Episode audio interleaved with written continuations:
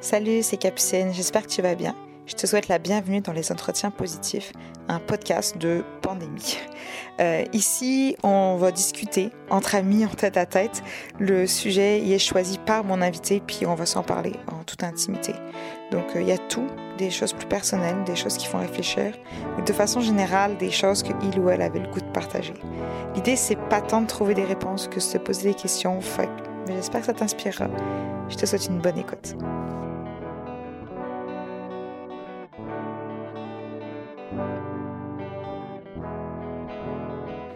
Pour le deuxième épisode, euh, c'est mon ami Sam, Samuel, qui se prête au jeu. Alors Sam et moi, bon, euh, on s'entend pas sur une question quand même cruciale, à savoir faut-il euh, ou non mettre du lait dans le café? Ceci étant, quand on a appris à se connaître, on s'est quand même vite rendu compte qu'on fitait pas mal de points. Par exemple, ben, on aime tous les deux jouer à des jeux de rôle, on apprend tous les deux l'allemand, euh, on se passionne tous les deux de philosophie, on s'en parle souvent d'ailleurs. Et euh, jusqu'à récemment, on avait tous les deux quand même une vision commune d'un certain avenir personnel en tout cas, qui était que on voulait pas avoir d'enfants. Et c'est de ça dont on va parler ensemble aujourd'hui. Mais c'est ça, c'est vraiment, sur, un, plan écologique, c'est pas sur un plan comme moral. Je me, je me demandais juste comme c'est quoi la responsabilité qu'on a par rapport aux humains qu'on décide de mettre au monde. Genre. Ok, on a notre euh, droit à la liberté de reproduction, puis on peut faire des enfants autant qu'on veut, mais si on veut pas être complètement égoïste là-dedans, de juste comme je veux comme perpétuer mes gènes ou je veux avoir un humain à ma responsabilité, tu veux qu'il y ait un bon contexte pour grandir, tu sais. T'es-tu responsable ou pas du futur que t'offres à tes enfants? Mais ça s'applique dans un contexte quotidien, c'est sûr. Dans le sens où, quand tu éduques un enfant, tu dois lui apprendre euh, à comment se comporter en société, Ouais. Comment s'alimenter. Mais si tu sais que t'as même pas assez d'argent pour te nourrir toi-même, tu vas pas faire un enfant, tu sais. Et c'est drôle parce que dans, le- dans le passé, ils pensaient pas comme ça. Ouais, c'est ça. Il y avait, il y avait clairement plein de familles qui n'avaient pas assez d'argent pour faire autant d'enfants qu'ils en faisaient, mais eux, leur point de vue, c'était on va en faire le plus possible, puis il y en a qui vont survivre dans le tas. Il y avait comme un plus gros détachement vis-à-vis du futur de- des, des, des humains qui étaient créés à cette époque-là? Peut-être une plus grande acceptation que le futur était incertain. Quand tu faisais l'amour, quand tu fourrais avec ton ou ta partenaire, euh, le outcome, tu n'avais pas de contrôle là-dessus, il n'y avait pas de contraception. La, la production d'enfants n'était pas une, une question, genre, c'est genre, si tu veux comme assurer tes pulsions sexuelles, ben il y a un enfant qui va ressortir pas mal à tout coup, tu sais. Fait que genre, deal with it. Un petit peu comme, mettons, tu bois de l'eau, tu fais pipi, genre. Ouais, c'est ça. C'est une, co- Genre, une corrélation. euh, Genre, si tu veux arrêter de faire pipi, euh, ben c'est c'est dur, là. Parce qu'il faut que tu continues à boire de l'eau quand même. C'est ça. C'est que oui, on a des pulsions sexuelles, puis on peut pas, on peut pas s'en échapper. Mais reste qu'on a des pulsions sexuelles aussi parce qu'on veut perpétuer l'espèce. Mhm. Don't get me wrong, là, je suis pas anti-contraception, pas du tout, là, mais juste dans le sens où finalement, on garde la cause, mais on enlève la conséquence. Mhm. Est-ce que une situation comme celle de la surpopulation qu'on vit en ce moment peut amener un questionnement rationnel suffisamment fort pour passer par-dessus, finalement, Ouais. nos impératifs en tant qu'espèce? Ouais, ben, puis en, en plus, notre, notre instinct, je pense pas qu'il y, a- il y a raison sur tout, tu sais. On, on est tellement rendu dans un paradigme complètement différent. I mean, fais juste checker les gens qui font des crises d'anxiété euh, par rapport à, à faire la vaisselle. On s'excuse auprès de toutes les personnes que- à qui c'est déjà arrivé. C'est pas une attaque personnelle. Ouais. Mais euh, oui, en fait, tu as tout à fait raison. Effectivement, parler d'instinct est pas pertinent dans la majeure partie des cas parce qu'on s'est beaucoup extirpé de notre condition animale pour Ouais. justement euh, utiliser notre rationalité pour euh, prendre des décisions. Ouais. Ça reste qu'en pratique, j'ai l'impression quand on regarde l'histoire puis les mouvements antinatalistes, ça a quand même été beaucoup des échecs. En fait, j'ai en tête euh, la politique de l'enfant unique en Chine. Ouais. On sait tous que Ouais, ça a vrai. vraiment été difficile, mais pourtant ça part d'un bon sentiment, tu sais, Ouais. de se dire euh, on est trop, on veut réguler, fait qu'on va demander aux gens de réguler leur naissance, puis on a la capacité de le faire. Ouais. La grande difficulté qu'avaient les gens par rapport à ça, c'est qu'en fait, il y a quand même un désir d'enfanter, Mhm. parce que tes enfants, normalement, ils te survivent. Ouais. Fait que normalement, ils, ils sont supposés plus ou moins s'occuper de toi à la fin de ta vie, tu sais. Si t'as pas d'enfant, euh, ton partenaire euh, décède avant toi, mettons, tu Mhm. peux quand même te retrouver dans une solitude assez profonde. Mhm. Je suis presque sûre qu'il y a des gens qui font des enfants pour éviter de, de mourir seul. C'est entièrement égoïste quand on y pense. Ouais, mais d'un autre côté, c'est quoi l'alternative? T'as vu le système de santé pour s'occuper des vieux au Ouais. Québec, là? Ouais, terrible. Ça donne pas le goût. Ben oui. De quel- terminer en hospice Le tout nombre de seul, euh, personnes qui sont mortes tout seules dans leur merde en CHSLD pendant la crise. I know, mais en fait, qui te place en hospice quand t'as pas d'enfant? Qui paye pour ça? Ben, soit, soit c'est tes enfants, soit c'est toi l'argent que tu as mis de côté, soit c'est la société. là. Il, y a Ouais. comme- il y a pas mal trois alternatives à ça. Ouais. On espère que tes enfants auront développé un bon lien avec toi et qu'ils vont tout faire en leur pouvoir pour prendre soin de toi, tu sais. Il y a des cultures dans lesquelles c'est obligatoire pour les enfants, plus ou moins. que- ben, Ouais, ouais, que, ben, il me semble qu'en fait, ça, ça, ça avait été ça qui avait beaucoup fait que ça avait explosé en, en Italie, en plus, la COVID. C'était parce que c'était intergénérationnel, les maisons. Mhm. T'avais euh, t'avais les, les grands-parents qui habitaient avec les parents, qui habitaient avec les enfants.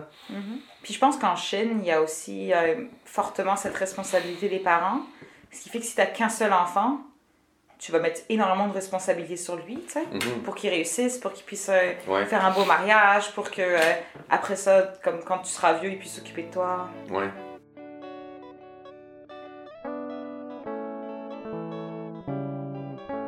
Est-ce que tu penses que c'est égoïste de faire des enfants dans l'absolu? Je pense quand même que ça, ça vient probablement pas uniquement, mais en bonne partie d'une tendance égoïste.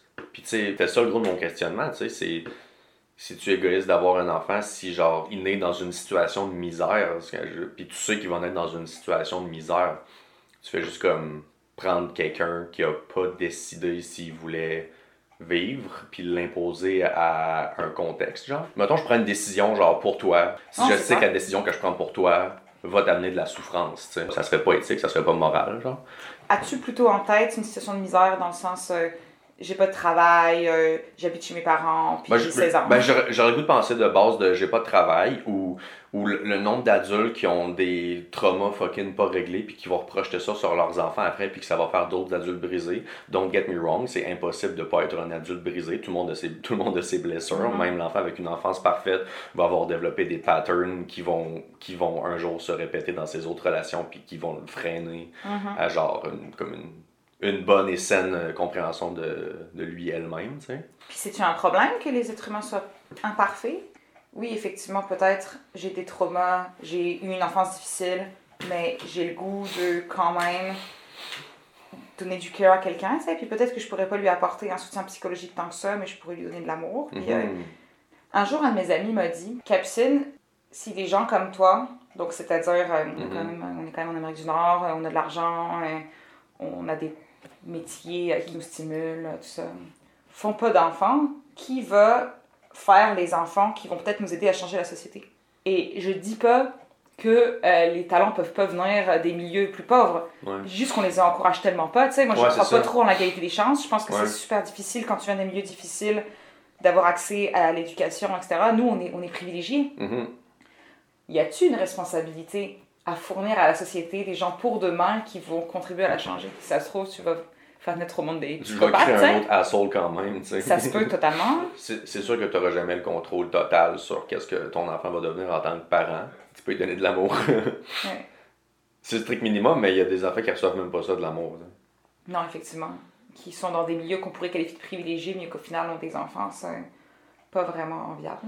Ouais, ou, ou pas privilégié du tout, puis tes parents font juste te casser la gueule le soir parce qu'ils sont fâchés de leur propre vie, tu sais. Ouais, absolument. Puis, euh, est-ce une vie qui vaut pas la peine d'être vécue non plus? J'en sais rien. tu sais. Hmm. Si les parents euh, sont des mauvais parents, on va, leur, on va leur retirer les enfants, mais ces services-là sont quand même actifs juste sur des situations où c'est extrêmement concret que l'enfant est en train d'être euh, maltraité, tu sais. Puis, tu peux pas savoir vraiment qu'est-ce que ton enfant va traverser en dehors de toi, dans le sens où la sphère de l'éducation est quand même plus grande que celle de la famille. Mhm. Mais peut-être qu'effectivement, il y a quelques valeurs qu'il faut que tu aies et qu'il faut que tu transmettes à ton enfant. Ben, je pense que c'est ça qu'une société essaye de faire de base avec la culture qui va peser lourdement sur un humain dès, dès sa plus jeune enfance. Ta culture est principalement monogame, ben, tu, vas, tu vas aspirer à la monogamie. Ta, culture est basée sur euh, La surconsommation. la surconsommation, tu vas surconsommer. Tu as un bagage de valeurs qui t'est passé par ta propre culture. Mhm. Pour circle back à ta question. Ça, c'est un truc qu'on a choisi en fait en gang de qu'est-ce qu'on veut. Qu'est-ce, comment on veut éduquer nos enfants, tu sais. Mais, mais c'est un peu comme euh, inconsciemment qu'on l'a, qu'on, qu'on l'a choisi.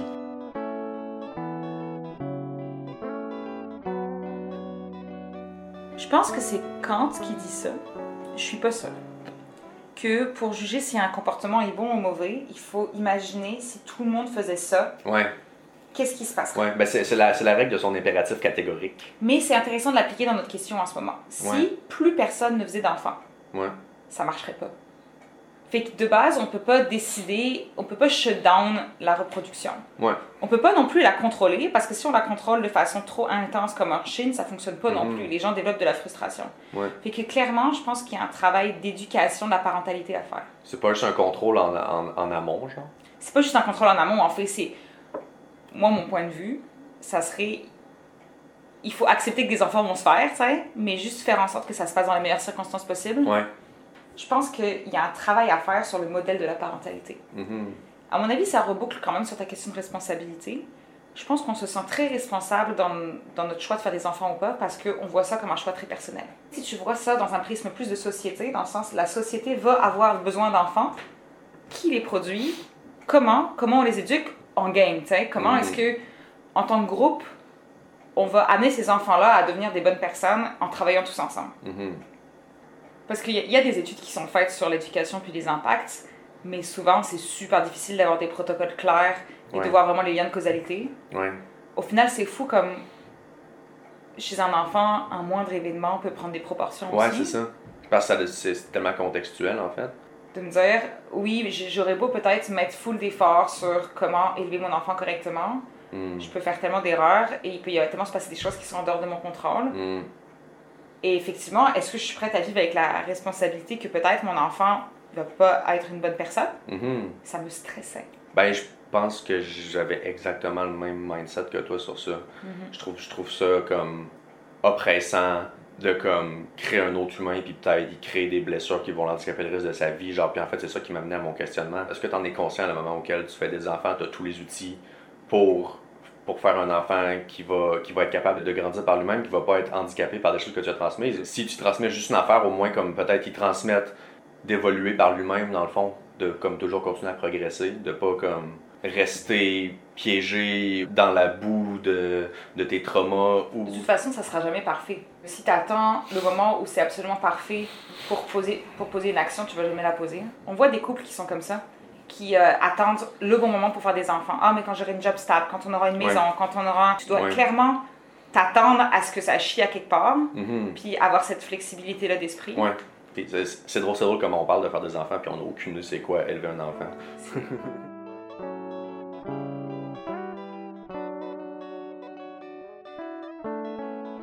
Au Québec, les CPE ont eu leur âge d'or un petit peu. Ouais. Euh, maintenant, ils sont beaucoup moins financés malheureusement, mais à l'époque, en tout cas, euh, je dirais dans les années 90, Ouais. nos années de naissance, Mhm. euh, c'était des structures qui étaient regardées à travers le monde comme étant euh, vraiment très fonctionnelles parce que justement, on prenait les enfants petits puis on leur, on leur apprenait à vivre en société, puis il y avait beaucoup d'amour, puis de tolérance, Mm. puis de choses. Je pense que là, on voit les effets positifs de ça. Je trouve que la jeunesse qui Mhm. a grandi dans les années 90 au Québec est, est super. là. C'est vraiment des gens Ouais. qui sont très euh, ouverts d'esprit, tolérants, puis qui Ouais. veulent faire avancer la société. Mais c'est un peu du conditionnement, tu sais. Comment ça? C'est- Si on choisit consciemment qu'est-ce qui est bon à enseigner à quelqu'un depuis son plus jeune âge, ben c'est par, définition du conditionnement. Il y a quand même beaucoup d'études qui ont montré que le développement de l'enfant euh, se faisait vraiment fortement dans les premières années, puis que plus tu t'y prenais tôt pour donner des bonnes valeurs, et plus tu avais de la chance que les enfants Mm. progressent bien, puis sainement. Moi, je pense qu'il faut enlever de la responsabilité aux parents, honnêtement. Je pense qu'il faut les décharger justement de Ouais. cette surresponsabilité qu'il faut que tout soit parfait pour Ouais. leur enfant. Puis, que c'est- puis en plus, c'est ça qui nous stresse. On, Oui. on vient juste de dire, genre, on, on, on a tellement l'impression que c'est les parents qui doivent tout faire, puis qui, puis qui ont le plus gros impact ever dans la vie d'un enfant. Ben, ils, ils ont un très gros impact, c'est certain. C'est comme moi, moi et mon partenaire, Ouais. éventuellement. Donc ça veut dire qu'on va juste être deux, fait que s'il y a de quoi qui chie, ça va être notre faute. Mhm. Si ça fait chier mon couple, ben c'était pas la bonne décision à prendre. Alors que peut-être qu'en justement switchant la responsabilité de l'éducation sur d'autres structures, en rééquilibrant ça, Ouais. les gens seraient moins stressés à aller faire des enfants parce qu'ils se sentiraient plus soutenus là-dedans. Du moins, si on pouvait être une plus grosse gang d'adultes que juste deux. Élever un ou des enfants, peut-être? Qu'est-ce que t'en penses, toi, de la coparentalité? L'idée d'élever un enfant à plusieurs, avec des amis, mettons. Euh, ça me fait clairement moins, moins peur que de l'élever tout seul, genre. Mhm.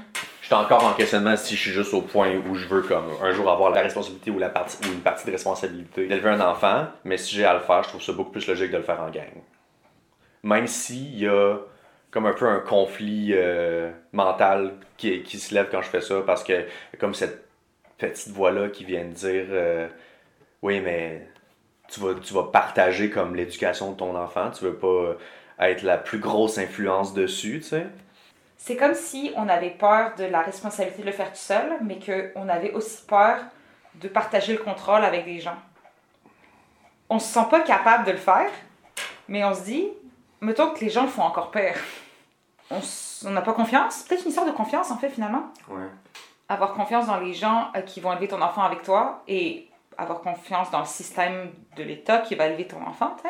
Il y, a quand même des gens qui décident de jamais envoyer leur enfant dans le système d'éducation qui vont faire l'école à la maison. Il y a des bons et des mauvais côtés à guess, là, genre euh, mauvais côté, clairement ton enfant va pas être bien socialisé, à moins que tu trouves d'autres activités où il peut socialiser. Les bons côtés, euh, tu peux comme mettre l'accent sur des valeurs que toi tu trouves plus importantes, tu sais. On s'entend que les valeurs dans, dans le système d'éducation actuel, c'est euh, d'être performant, puis puis tu as une coupe de matières qui sont jugées comme étant importantes, puis que si t'es pas bon dans ces matières-là, t'es un échec en, en tant qu'humain, tu sais dès le, secondaire, on met une note sur ta valeur, puis, puis ta valeur est majoritairement liée au, français, mathématiques, euh, sciences. Puis... Et tous les enfants qui ont été en CPE, qui ont euh, été entourés justement d'une éducation beaucoup moins axée sur la performance, après ça, ça a, pu, ça a pu faire quelque chose de particulier d'arriver à l'école, puis d'un coup d'être tous mis les uns contre les autres dans cette espèce de brouhaha de OK, maintenant c'est la société qui embarque, puis tu dois devenir performant dans la société. Mm.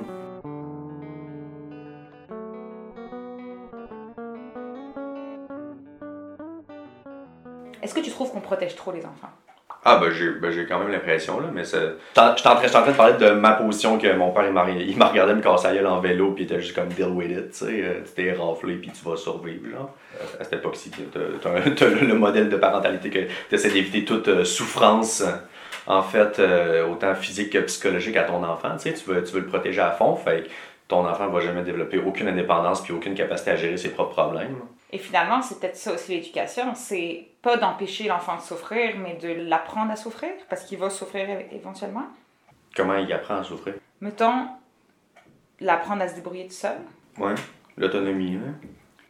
Mais quand même en lui apportant du support émotionnel en fait, être à la fois rassurant puis donner de la confiance. Fait, fait que pas régler les problèmes de la personne à sa place, mais juste être disponible si la personne a besoin de soutien quand elle est amenée à régler des problèmes. Donc ton enfant va développer des traumas, il va développer des, des problèmes, c'est sûr. En fait, je pense qu'il faut faire la paix avec ça. Et c'est peut-être ça qui va développer de la force mentale qui va faire qu'on va forger pour demain des humains qui vont être capables de voir l'état de la planète, puis qui vont être comme, au lieu d'être comme, oh my god, je suis éco-anxieux, ça fonctionne pas, on va jamais s'en sortir, on va être comme, je me sens capable de dealer avec les problèmes. De moi-même, puis je sais que je vais avoir de l'aide de mes pères hmm. aussi. Puis ensemble, on va construire une société meilleure. Ouais, c'est ça.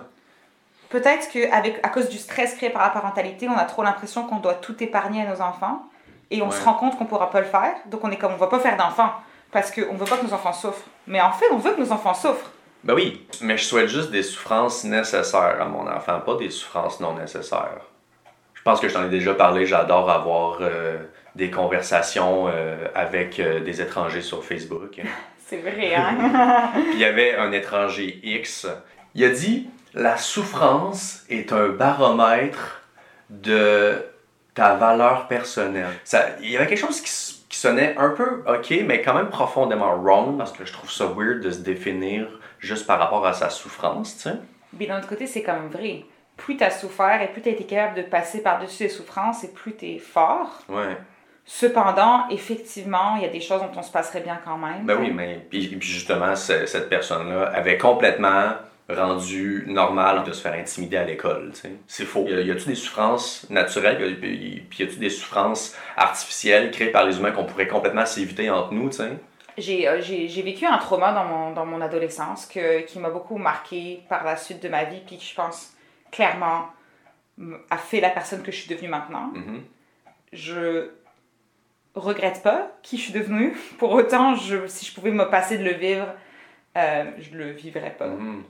Euh, la personne qui a fait ce qu'elle m'a fait probablement n'était pas consciente que c'était de la méchanceté, que c'était de la violence. C'était juste ce qui était normal comme comportement selon lui dans son contexte. C'est ça, c'était pas questionné, mettons, à ce mm. moment-là. Et peut-être que c'est un petit peu le problème avec l'intimidation, c'est que c'est pas toujours des enfants qui sont nécessairement méchants. Des fois, ça arrive, hein. Mhm. mais c'est aussi peut-être des structures qui encouragent l'intimidation ou en tout cas qui la découragent pas assez. Mhm. Et je suis d'accord avec toi que ça, c'est des souffrances qu'on n'a pas besoin de vivre. Ouais, c'est ça. S'il y a un ouragan qui vient décalisser ta maison, first, t'as aucun, strictement aucun contrôle là-dessus. Au- Puis la société a aucun contrôle là-dessus non plus. Genre, ça- si ça t'arrive, tant, tant pis pour toi. Mais ça va quand même être une grosse opportunité d'apprentissage sur se sortir de la difficulté, sur euh, laisser aller, de- beaucoup de laisser aller sur les choses sur lesquelles tu n'as pas de contrôle. En tant que parent, on peut se sentir mal parce qu'on a l'impression que des choses sont notre faute alors qu'elles ne le sont pas. C'est normal, parfois, que des couples divorcent. Ça peut arriver que ton enfant fasse de la dépression. Non, mais l'amour, c'est supposé être éternel. Ça peut arriver que à un moment donné, tu plus de cash, que tu vives dans la misère. tu sais. En fait, peut-être que c'est un- quelque chose de très important dans l'éducation des enfants d'arriver à reconnaître à quel moment je dois prendre le contrôle. Hmm. Par exemple, mon enfant se fait intimider à l'école, c'est pas correct, Ouais, je vais intervenir. Et à quel moment, malheureusement, je peux juste le soutenir. Par ouais exemple, c'est ben. Toi, puis moi, puis ta mère, on se sépare. Je, je m'excuse, mais c'est ça qui se passe. je, je vais pas, je vais pas moi-même être malheureux. Oui. Anyway, dans, dans la vie, tu vas, tu vas voir ça arriver, des connexions humaines qui se perdent, puis d'autres, puis d'autres qui se créent. Ça, ça fait partie de la vie quand même, j'ai le goût de dire. Et il y a des parents qui vont justement faire toffer une relation qui fonctionne plus. Si tu as trop protégé ton enfant, effectivement, il va arriver dans la vie sans armes. Ça va vraiment être difficile pour lui prendre son indépendance. Ouais, ben il va, il va avoir un clash avec la réalité. hein. Il va juste pas être capable de reconnaître quand il sera dans une mauvaise situation. Puis là, il peut avoir des mauvaises fréquentations.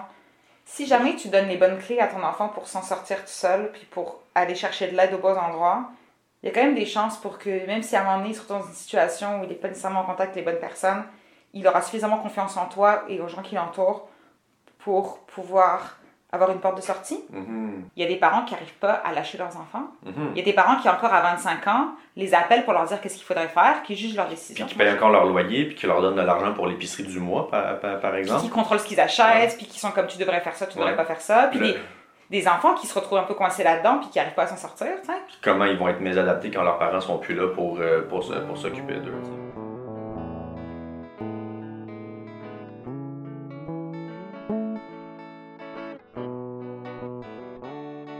Tu avais une valeur euh, primordiale à, à donner à ton enfant, ce serait laquelle? Je voulais vraiment te poser cette question. tu m'as devancé. Si j'avais une valeur que moi je possède et que j'aimerais transmettre à mon enfant, ça serait la curiosité, la- l'appétit d'apprendre. Mhm.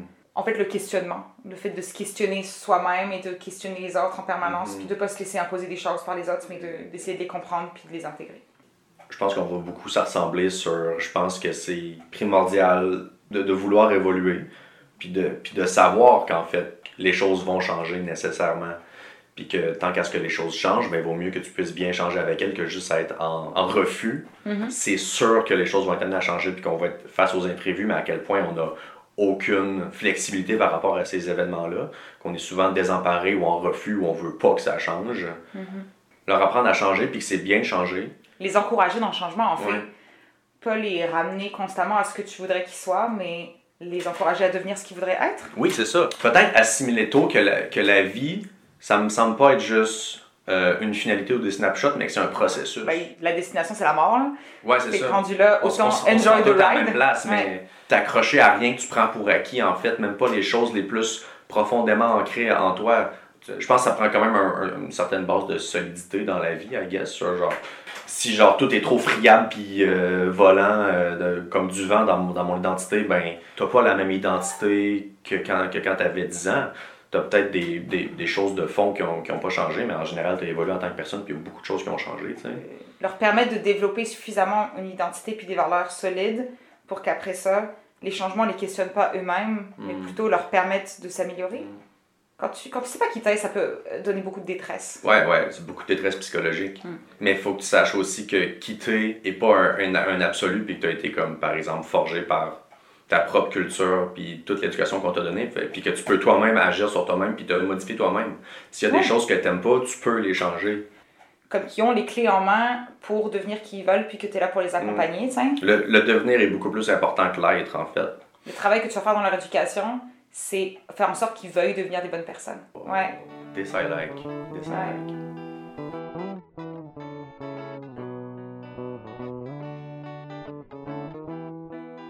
Est-ce que tu veux des enfants au final? Yo, je sais toujours pas.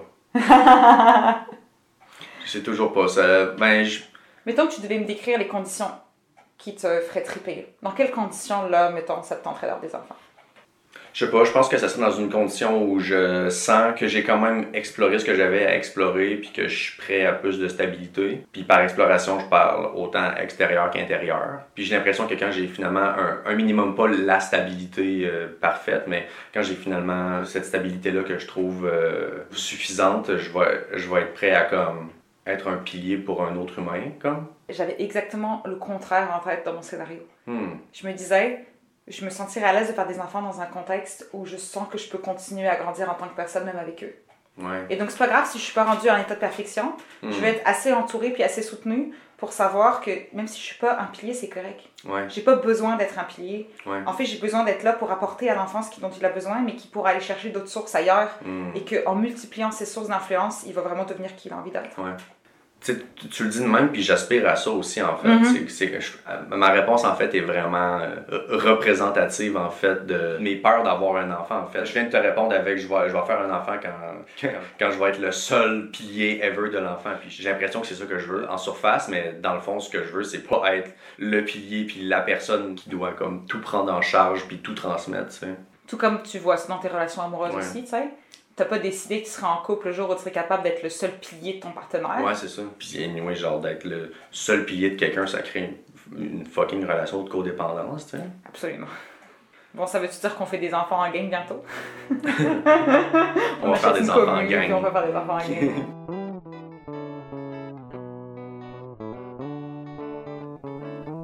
Merci Sam pour ta participation, c'était full de fun, c'était vraiment cool de t'avoir. Suite à une semaine de euh, cohabitation euh, pendant la pandémie. Euh, je remercie encore Joël pour la musique du podcast, enregistrée, composée par toi. Merci à Marion pour le visuel du podcast également. On se retrouve dans deux semaines pour le prochain épisode. Je vous dis pas encore qu'est-ce que c'est, mais je pense que ça va être pas mal différent de ce qu'on a entendu jusque-là. Donc voilà, passez euh, une belle semaine et euh, profitez bien du printemps et à bientôt.